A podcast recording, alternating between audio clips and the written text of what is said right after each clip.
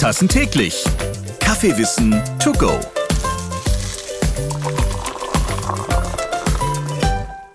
Ein unzertrennliches Pärchen beim Kaffeewissen to go sind Karina Schneider und ich und wir freuen uns immer auf illustre Gäste, die uns hier mit Kaffeewissen sehr viel Expertise geben können. Heute mit am Start Wissenschaftler Dr. Bü. Ja, wir reden über das andere unzertrennliche Pärchen Kaffee und Koffein. Wie abhängig macht Koffein? Wie schnell wirkt Koffein? Alles so Fragen, die können wir jetzt mal eben klären. Ja, gerne. Hallo Ralf. Hallo. Ja, jetzt habe ich hier ein extra Pärchen rausgeholt, Gerhard, ohne dass eigentlich man am Kaffee gar nicht vorbeikommt. Das Koffein steht heute bei uns im Fokus. Und ähm, ja, ob sie so unzertrennlich sind, weiß ich gar nicht, wenn wir nachher vielleicht nochmal kurz den entkoffinierten Kaffee streifen. Aber wir fangen vorne an mit dem Koffein. Was ist denn aus Wissenschaftssicht eigentlich Koffein? Koffein ist ein sekundärer Pflanzenstoff. Es ist ein Alkaloid. Es kommt in vielen verschiedenen Pflanzen natürlicherweise vor, unter anderem in der Kaffeebohne. Es kommt nicht in allen Teilen der Kaffeepflanze vor. Und es ist eines der am meisten konsumierten Alkaloide auf der Welt.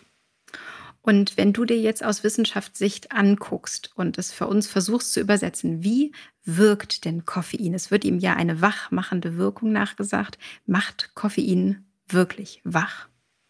Ähm, man kann sagen, es macht wach. Äh, man müsste genauer sagen, es verhindert, dass man müde wird.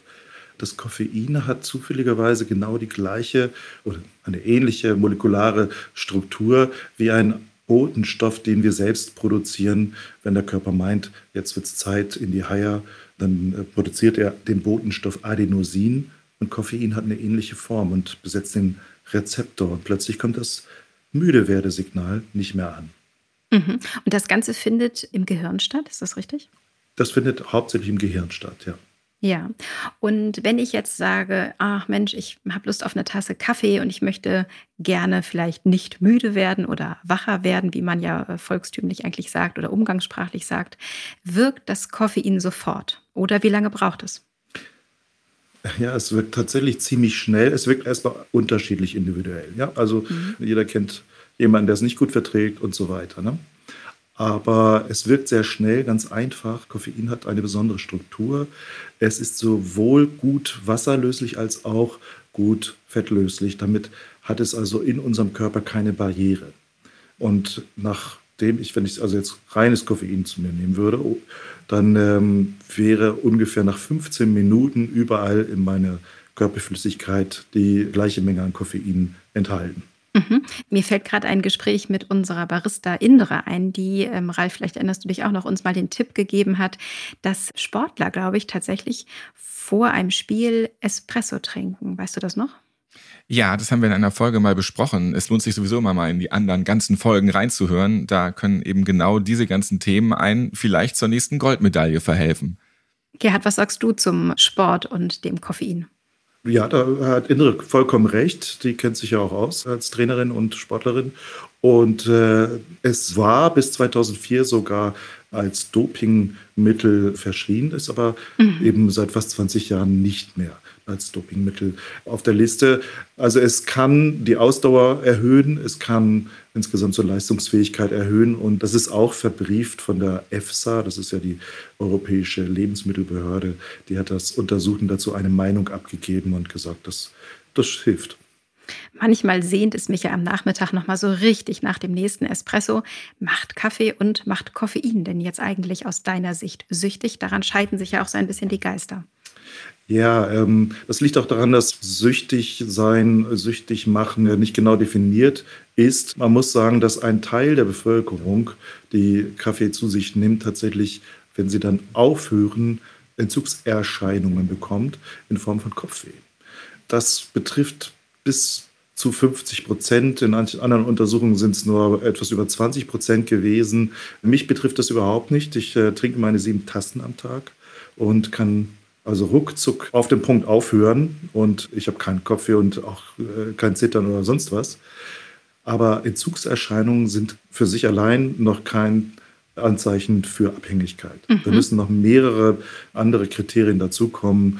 Also man spricht meist von sechs verschiedenen Kriterien, dass man immer mehr braucht, um den gleichen Effekt zu haben, dass man immer unvernünftigere Dinge tut, um an den Stoff zu kommen. Das ist alles bei Kaffee nicht der Fall. Also nur diese Entzugserscheinung und nur bei einem Teil der Bevölkerung, das reicht nicht aus, um sagen zu können, dass es ein Suchtmittel wäre. Mhm. Das hast du auch sehr schön mal in einem Blogbeitrag formuliert. Den verlinken wir nochmal in den Show Notes. Mhm. Jetzt möchte ich ja wissen, jetzt bin ich neugierig geworden. Wenn du tatsächlich mal auf Kaffee und Koffein verzichtest, steigst du da immer auf Tein und wie hängen die beiden miteinander zusammen? Also ich komme gerade aus Schottland, ähm, hat dort äh, acht Tage Urlaub gemacht. Früher wäre ich da immer auf Tee umgestiegen. Inzwischen gibt es auch einen hervorragenden Kaffee in Schottland, auch im Rest äh, von UK. Ja, also ich könnte sagen, ich steige um auf Tein. Das ist nämlich der gleiche Stoff. Trimethylxanthin. Und man darf den Stoff natürlich auch anders benennen. Also selbst der Ausdruck Guaranin wäre möglich, weil Koffein auch in der Guarana-Pflanze vorkommt. Also es ist der gleiche Stoff. Meine letzte Frage. Hat denn Kaffee immer gleich viel Koffein? Stichwort Arabica und Robusta-Bohnen. Was sagt da der Wissenschaftler?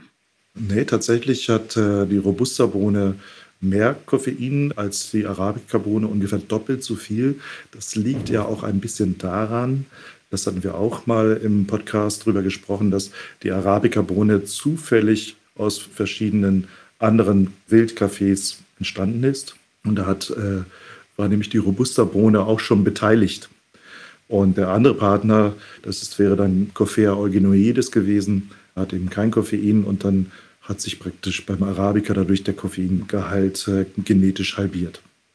Jetzt hast du zum Ende nochmal richtig mit Fachwörtern um dich geschmissen. Ich freue mich auf den nächsten Espresso und danke dir ganz herzlich für die Aufklärung in Sachen unzertrennliche Pärchen.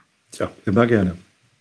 Wir sind am Ende angelangt und haben wieder viel erfahren. Ich hoffe, jede und jeder konnte auch gute Infos für sich mitnehmen. Mehr Infos zu Koffein und überhaupt zum Kaffee findet ihr auch in der 5 Tassen täglich Folge mit Dr. Bü.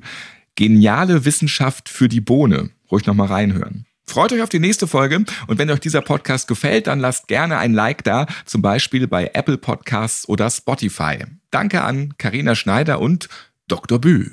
Bis bald. Bis dann. Fünf Tassen täglich. Kaffeewissen to go.